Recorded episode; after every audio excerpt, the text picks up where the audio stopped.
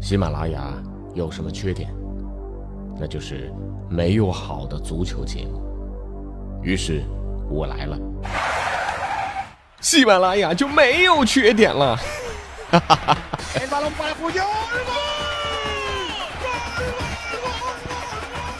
我是俊君，喜欢足球，听足球欢乐多。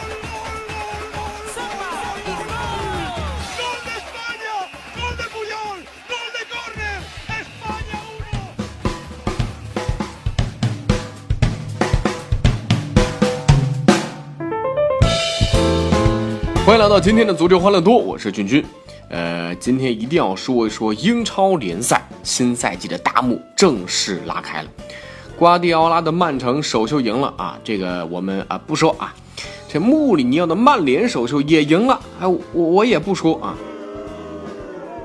呃，我只是说第一轮就上演的这个啪啪啪啪，哎，对，来你你想多了啊，我说的是进球。那利物浦四比三打败了阿森纳。这算上海布里时代，红军利物浦一共二十次做客阿森纳，只赢了一场，那就是在二零一一年的八月份。不过呢，这次啊，克洛普用一场荡气回肠的经典比赛把历史改写了啊！扎输的利物浦呢，就是踢的这种重金属足球，十七分钟连进四球大逆转！这进攻快似闪电，插上灵动鬼魅，突破势如迅雷啊！那真的是啊啊！这以迅雷不及掩耳盗铃响叮当，人不让世界充满爱你没商量之事啊！呃，这看着比赛呢，确实是爱你没商量啊！是你想想看，十七分钟四个进球，打的酋长球场是鸦雀无声，打的老帅温格这皱纹都多了二十根。这克洛普激动的把眼镜都掉在地上了啊！他自己被自己的表现惊的那就叫大跌眼镜呃，这重金属的比赛确实好看啊！这数据显示了，二零一六年以来，利物浦已经在五场联赛当中取得了四个及以上的进球啊，这是同期英超里面最多的。这就是扎叔的快打旋风。呃，来的时间虽然短啊，但是德国人已经在这家英格兰豪门的灵魂当中打上属于自己的那种重金属烙印。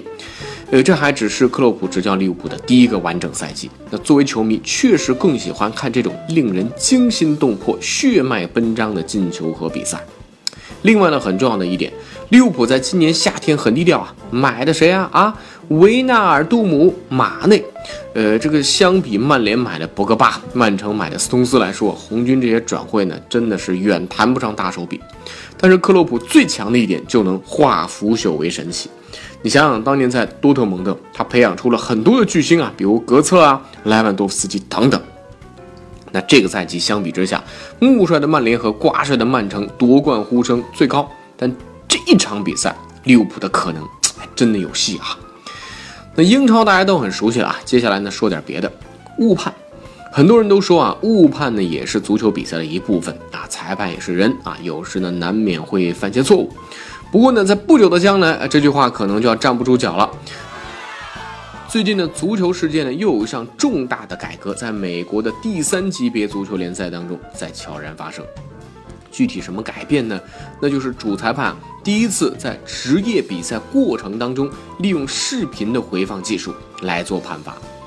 那在一场美国足球第三级别的比赛当中啊，纽约红牛二队五比一大比分啊战胜了来访的奥兰多城二队。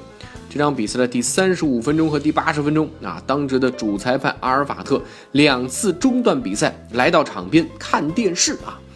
他当然不是不务正业，什么看个电视剧啊，看个电影啥的啊，而是借助正在试运行的视频助理裁判的力量，来为自己的判罚提供佐证。呃，那尽管这个因为有教练员在赛后觉得这个判罚过程呢有些影响比赛进程啊，但是呢还是觉得足球比赛当中应该引入这项技术。那今年三月份啊，国际足联呢啊负责修改足球规则的机构呢，国际足球协会理事会呢通过决议，准许进行在比赛当中引入录像回放的实验啊。六月初呢，他们和澳大利亚、巴西、德国、荷兰、葡萄牙和美国啊达成了协议。实验呢，在这六个国家的低级别联赛当中试运行。根据这个实验的要求啊，比赛的时候啊，就会额外的增加一个视频助理裁判。啊。那在主裁做出什么进球啊、点球啊、直接红牌的判罚等等啊，呃或者更正误判之前呢，他们都将及时提供辅助的视频材料。这整个过程当中呢，也没有任何的时间限制。那事实上呢，在刚刚结束的百年美洲杯上啊，引入录像助理辅助裁判呢，已经是呃被作为一个新的规则写入到章程当中了。这个 FIFA 的主席因凡蒂诺也曾经公开说了，说希望新技术呢能够被运用到2018年俄罗斯的世界杯当中。所以啊，我们可以预见，就像 NBA 比赛的视频回放、网球比赛当中的鹰眼技术那样，类似这样的场景也很快会在足球场上出现。而所谓误判也是足球比赛的一部分的这种说法，或许就要告别足球的历史舞台了。那如果说裁判的错误呢，可以用这种技术来弥补，那但是足协犯的错误怎么办呢？让球员买单，这说不过去吧？啊！但是尼日利亚男足他就是那么倒霉，他们在里约赛场的场上是大放异彩，已经进军到了半决赛，而他们在场外同样夺人眼球，只是呢这种吸引眼球的方式很奇葩啊。呃，之前在足球欢乐多当中跟大家说过，啊，尼日利亚这个飞机晚点，几乎错过比赛啊。又在开场的时候呢放错国歌。呃，最近呢，尼日利亚足球队又爆了一条奇葩事儿，因为没有办法支付在巴西住宿酒店的费用，尼日利亚的切尔西大将米克尔不得不自掏腰包拿了四千美金啊，才使得尼日利亚的足球队能够离开酒店。这原来啊，尼日利亚男足呢之前规定啊，一共二十五个人去里约参赛，其中呢十八个球员，七个官员。但是后来不知道为什么增加了五个官员，而就这五个人呢啊，在酒店一共消费了四千美金啊，这钱花的不少啊。这五个人的费用呢，尼日利亚足协他没有付，结果啊，酒店就把人扣下，不让离开。当然你这个啊没有花钱，怎么能让你离开呢？这没办法，米克只好自掏腰包给足协的官员来买单。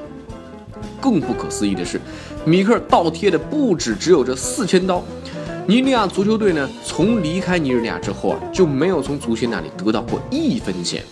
米克尔在奥运会之前已经捐了三万美金作为球队的备战经费啊，所以这次啊，为了让尼日利亚的足球队顺利离开酒店，他又掏了四千美金。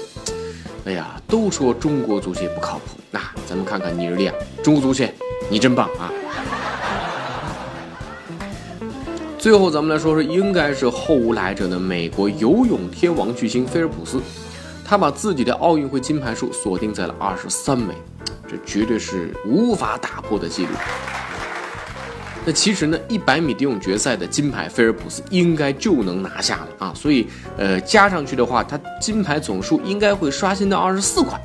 但是他在男子100米蝶泳决赛当中呢，是以0.75秒的劣势输给了新加坡运动员斯库林，失去了第二次上演奥运单个游泳项目四连冠神话的机会。什么原因呢？你想想，咱们叫足球欢乐多嘛，肯定跟足球有关。找到了，就在他参加100米蝶之前啊，球王贝利在个人社交网络上发布了一张自己和菲尔普斯的合影啊，并且祝贺他在奥运会的赛场上所取得的令人啧舌的成就。